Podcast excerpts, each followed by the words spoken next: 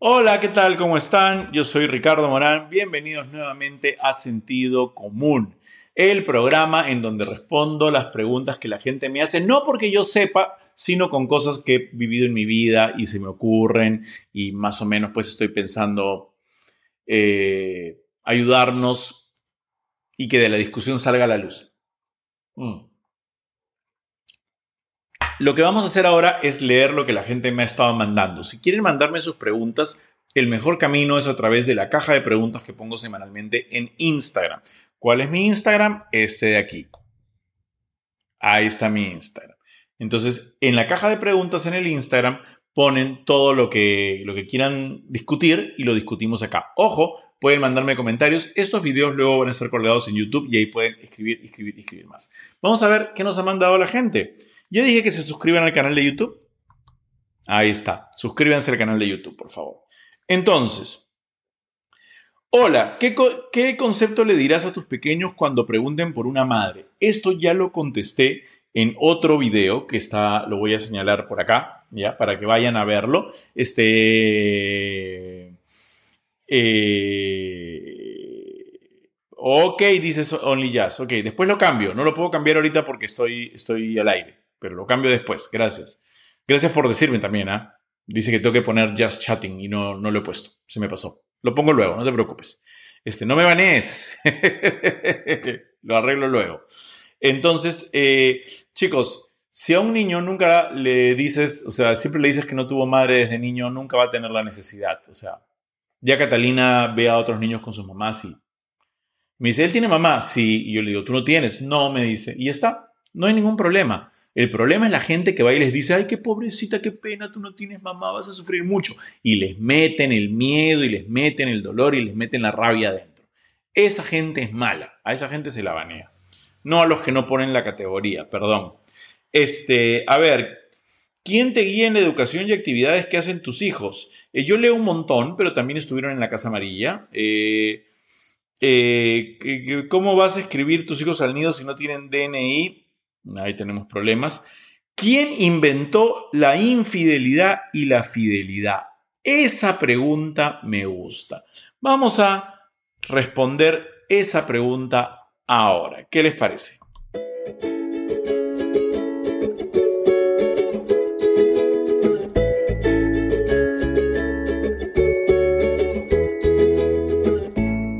Y recuerda que al llegar a los 100.000 suscriptores, sortearemos un PlayStation 5 entre todos los suscritos que hayan hecho comentarios. Recuerda que tienes que estar suscrito y que tienes que haber hecho por lo menos un comentario. A más comentarios, más posibilidades de ganar. Buenas, buenas, ya estamos aquí en sentido común. Vamos a poner aquí mi nombrecito y acá vamos a poner el tema del día. La fidelidad qué temón, ¿no? Qué complicado. Además, la misma persona me ha preguntado, ¿quién inventó la fidelidad y quién inventó la infidelidad? Yo no sé si tú puedes inventar la fidelidad o la infidelidad, porque no son cosas, ¿no? Eh, no son este... Tú no puedes inventar el, el, amor, tú no puedes inventar el honor, tú no puedes inventar el valor. Este, la fidelidad y la infidelidad son conceptos este, entonces, no, sé si se han inventado. Lo que sí está, eh, digamos, normalizado es este, es, el acto, ¿no? O sea, e, el acto de violar la confianza de una, e, el acuerdo con una persona de ser fiel. Creo que eso es más claro, ¿no? Cuando se inventó el violar el acuerdo eh, de, la fidelidad o cuando se inventó el respetar el acuerdo de la fidelidad con una persona. Eh, es, muy interesante porque tendríamos que remontarnos un poco a los orígenes del matrimonio. Y yo no soy un historiador, así que les voy a comentar cosas que he leído. Puedo que me equivoque, así que por favor en los comentarios, sobre todo cuando esto esté en YouTube ya en unos días, pongan, pongan comentarios y ayúdenme a, culturizarme un poco más. Pero cuando, hasta donde yo entiendo, cuando la humanidad empezó y éramos nómades, eh, la tribu era un conjunto de personas, tanto de identidades de género diferentes, y, había niños, ¿no? Niñas, eh, porque, bueno, sí. Entonces, y no es que había una pareja y esa pareja tenía un hijo y lo cuidaban. Los niños eran como de, la tribu nómade. Entonces, si de repente había un niño que se quedaba solo y una señora estaba ocupada, la otra señora le daba de amamantar. Y e, era una especie como de gran grupo de swingers maternal-paternal. ¿no? ¿Cuándo es que empieza a volverse importante? Me parece a mí esto de hacer un contrato de que tú estás conmigo y yo estoy contigo. Yo creo que es cuando arranca la propiedad privada. Por eso es que me parece tan complicado el concepto de monogamia, porque lo siento muy amarrado al tema de, propiedad, como si las personas fueran, fueran cosas o fueran objetos. ¿No les parece? Eh, y no, no siento que, que, sea así. Una persona no es una cosa, una persona no es un objeto, una persona no es una propiedad de nadie. Pero sí vienen con propiedades. ¿A qué me refiero? Cuando la propiedad, cuando la gente deja de ser nómade y se vuelve sedentaria y, la agricultura se vuelve pues importante, la gente empieza a decir, oye, este pedazo de tierra donde yo estoy haciendo mis este, choclos, este, va a ser mío, ¿no? Estoy seguro que había también grupos comunitarios. Acuérdense que en la cultura incaica había un sistema comunitario muy importante, pero, pero digamos que llega un momento en que un señor dice, acá está mi casa, esto, acá están mis choclos y acá están mis papas, acá están mis cebollas, esto es mío. Y estos son mis caballos. Y en la casa del costado, al otro lado de la colina, también ocurría lo mismo.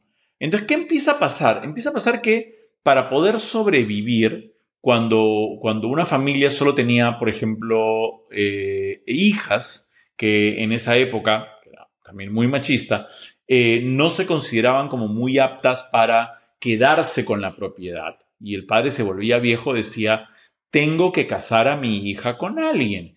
Y el casar a la hija con alguien era un contrato que no tenía tanto que ver ni con el amor ni con el sexo entre la hija y el hijo del señor que vivía al otro lado de la colina. Era una forma de asegurar que mi terreno no se iba a perder y que mis nietos lo iban a heredar. ¿Me entienden?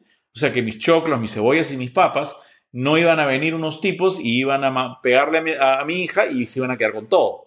No, si yo casaba a mi hija con el señor del otro pueblo o de la, otra casa, se unían los territorios. Y por eso había una dote. Entonces, el inicio del contrato matrimonial no está basado tanto en yo te amo, quiero pasar el resto de mi vida contigo, tú me completas, cuando yo estoy contigo soy una mejor persona, yo trato de hacer que tu vida sea mejor y que tú seas una mejor persona y logres tus objetivos. Todas esas cosas de las cuales hablamos hoy en día. Cuando todo empieza era, yo tengo 40 caballos, eh, una hectárea de choclos y, no quiero perderlas, así que mejor unámonos para tener esto. Entonces, viene un contrato por el cual se casan estas dos personas y de esa forma pues, se unen estos territorios y se vuelven cada vez más grandes.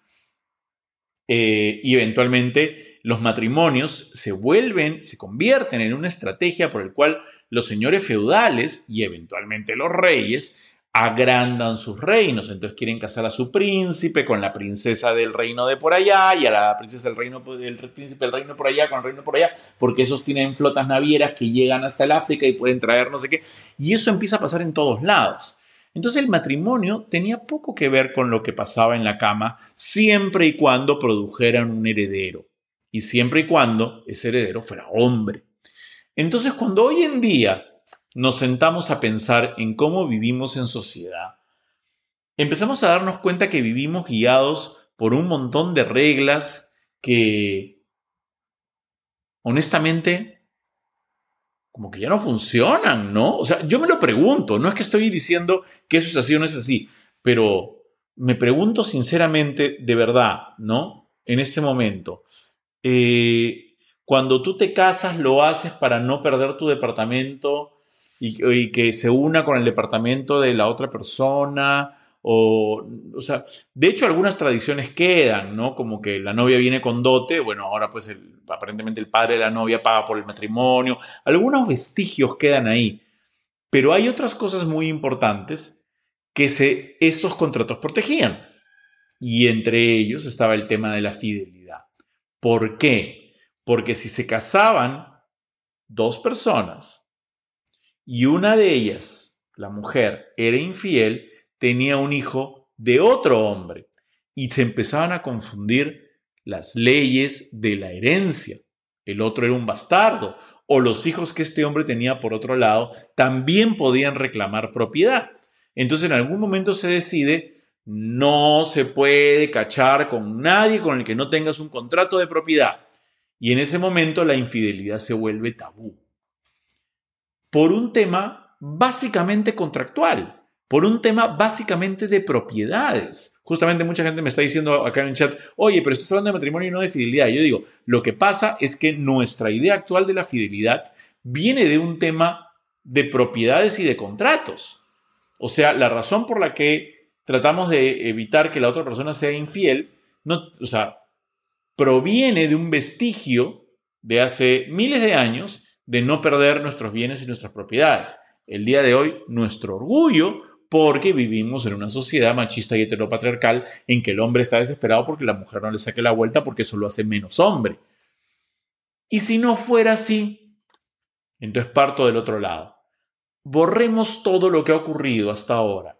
Borremos todos los contratos, borremos todas las propiedades. Nos encontramos tú y yo. Y tú me quieres tanto que quieres mi felicidad. Y yo te quiero tanto que quiero tu felicidad. Y a veces tu felicidad está conmigo, haciendo cosas que nos hacen felices o ayudándonos mutuamente a ser mejores y teniendo sexo que eventualmente también es maravilloso entre nosotros. Y a veces tu felicidad también está en compartir otras cosas con otras personas.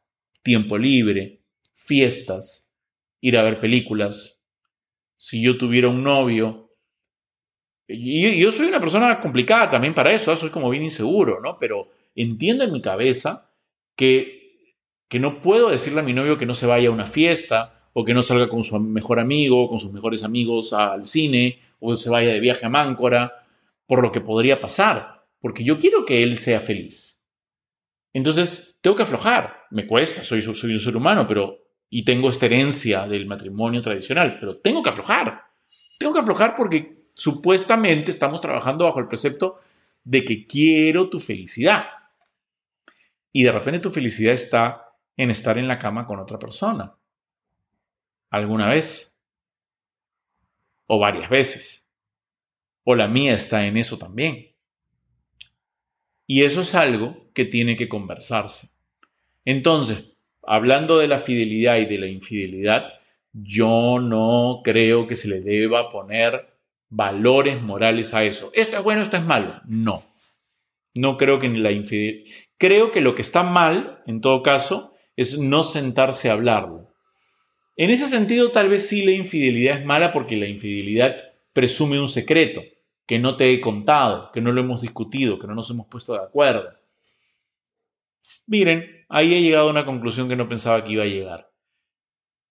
Por eso creo más en la, eh, ¿cómo se llama? La, no es la, no monogamia, la, no, la e, no monogamia ética, no sé cómo se llama eso, que es, yo estoy de acuerdo contigo en que a veces vamos a tener cada uno cosas por nuestro lado, pero nos queremos y así somos felices.